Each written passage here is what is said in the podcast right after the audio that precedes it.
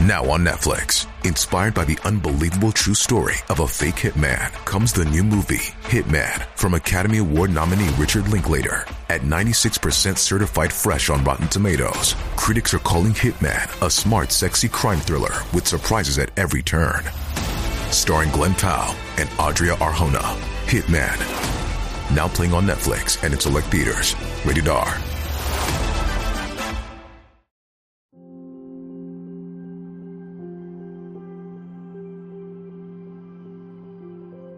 明代杰出的医学家张景岳在他著名的医书《景岳全书》中写道：“五脏之伤，穷必极肾。”意思就是说，心、肝、脾、肺等脏器损伤到严重的阶段，会影响到肾脏，出现肾脏的虚损、衰竭。为什么这么说呢？因为这与肾在人体的重要作用密切相关。中医所说的肾，是一个包括生长发育。生殖、水液代谢、生髓化血、纳气和濡养脏腑等多方面功能的脏器。肾开窍于耳，其华在发，其充在骨。腰为肾府，肾为先天之本。肾中精气阴阳来源于先天，又充成于后天，是肾脏发挥功能活动的物质基础。如果肾中精气不足，肾的功能发生障碍。就会出现生长发育不良、早衰、性功能低下、不孕、多育、水肿、少尿、无尿、尿潴留或多尿、夜尿增多、尿失禁、遗尿、排尿困难、脱发、头发早白、贫血、耳鸣、耳聋、脑鸣、健忘、气喘、腰痛等诸多症状。肾阴肾阳又称元阴元阳、真阴真阳。肾阴能濡养五脏六腑之阴，肾阳能温煦五脏六腑之阳。张景岳说：“五脏之阴气，非此不能滋；五脏之阳气，非此不能发。所以肾阴肾阳是人体脏腑阴阳的根本。肾又称为五脏六腑之根。肾阳虚弱，可以出现畏寒怕冷、精神萎靡、反应迟钝等；肾阴亏虚。”则可表现为五心烦热、潮热、盗汗、口干等。肾脏有病的时候，会影响到各个脏腑，而其他脏腑的阴精或阳气不足，日久也会累积于肾。所以说，五脏之伤，穷必及肾。正因为肾在人体具有统载生命的地位，肾与其他脏腑存在着密切的联系，无论男女老少。肾脏的生理功能对生长发育、防病保健、祛病延年都非常重要，所以养生保健首先要注重养肾护肾。一、如何保养好我们的肾脏？一、顺应四时，要做到因时养生，顺应四时季节，根据节气的转换而采取相应的措施。中医认为，春夏养阳，秋冬养阴。《素问·四气调神大论》中说：“夏三月，子为翻秀。夏季是一年中阳气最旺盛的时节，万物生长，枝繁叶茂。很快，我们即将迎来夏至节气。《本草演义》中说：‘夏至一阳生。’医学纲目有云：‘夏至阳盛极。’此时是自然阴阳消长的关键节点，阳气最为旺盛，也是阳气始消。”阴气渐长之时，一方面需保养肾气，以助养护人体脏腑之阳；另一方面，利用夏季阳气旺盛之时，采用积极的手段，鼓舞体内阳气，保养肾气，去除阴寒之邪。对于肾脏病等慢性疾患的加重与进展，可以起到预防作用，即冬病夏治。而对于一般健康的人群，在夏季也要注意养生保健，预防肾脏病的发生。这些就是中医所说的治胃病。二、情志健康，七情人有喜、乐、忧、思、畏、恐、惊的情志变化，亦称七情。五志：喜、乐、忧、思、恐为五志。五志与五脏有着密切的联系。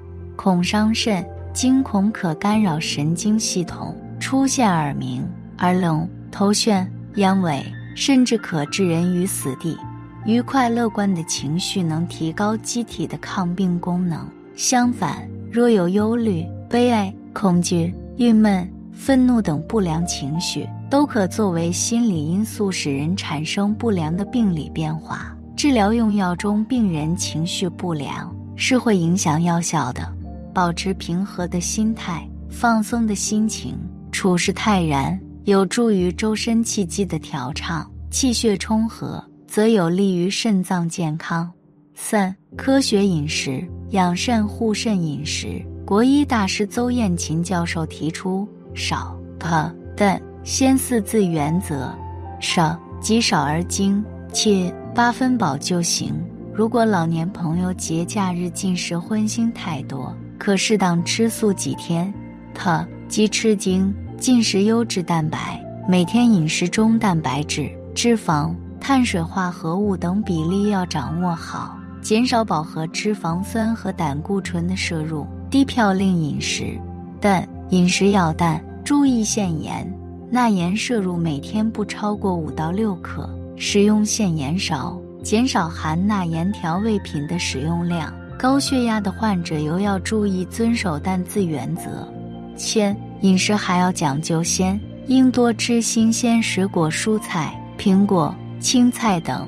夏季对于很多朋友来说，又到了大口啃西瓜。开怀畅享冷饮的美好季节，但从养生护肾的角度，应避免贪凉饮冷。国医大师邹燕琴教授有“冬不饮冷，夏不食冰”的家训。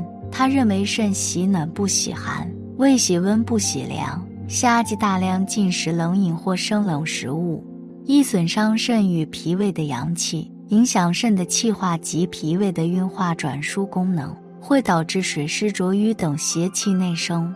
反之更损阳气。饮食上还应注意饮食卫生，以防感受秽浊之气伤及胃肠，引起呕吐、腹泻等。四、谨慎起居，一防止外感。外感可以诱发肾脏病或使慢性肾脏病急性加重，需注意避风寒暑湿诸邪外袭。在外感早期稍有症状，需及时处理；平时缓解期需补气固胃。增强体质。夏季除了防暑降温以外，室内应保持早晚适当的通风换气，以防止空调病。